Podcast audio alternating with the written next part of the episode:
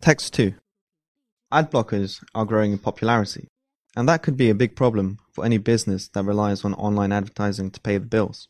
A study published by Adobe and the software company PageFair reveals that 45 million active users in the United States use ad blocking software, an increase of 48% between June 2014 and June 2015. And ad blocking will cost $22 billion in advertising revenues.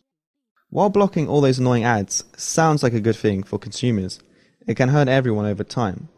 Sure, the individual gets a better experience, but companies are starting to feel the hit to revenue.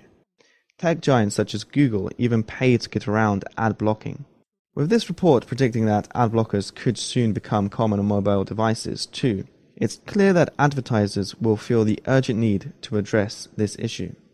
Advertising analysts say the core problem is that people have become used to having things for free on the internet, and that many do not realize that advertisements are the price we pay for that.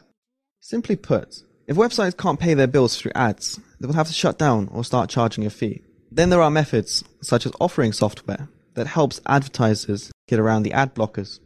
Other ways to increase ad views include autoplaying or unskippable ads, or ads that pop up in unexpected places. But inducing consumers isn't necessarily an effective method. In fact, it can have the opposite effect. A lot of people who understand how ads work, certainly those who understand enough to use ad blockers, don't trust advertisers. They see them as intruders who've quietly gathered personal data for years and amassed profiles on users without their knowledge. Ad blocking could be as much about wanting to protect privacy as it is about making the internet experience less annoying. So, is there a way out?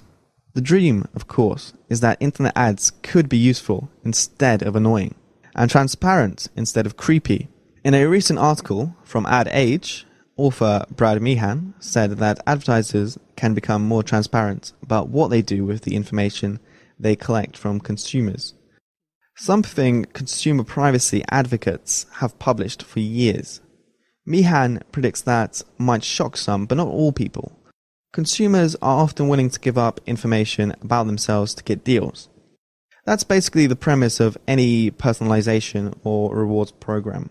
When personalization is done well, consumers benefit by receiving marketing content with increased relevance and a smoother buying process, Meehan said.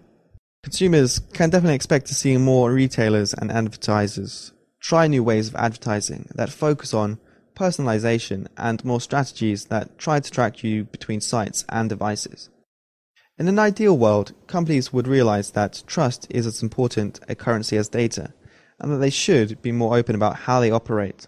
Until then, what we have is an arms race, and one in which everyone loses. 6.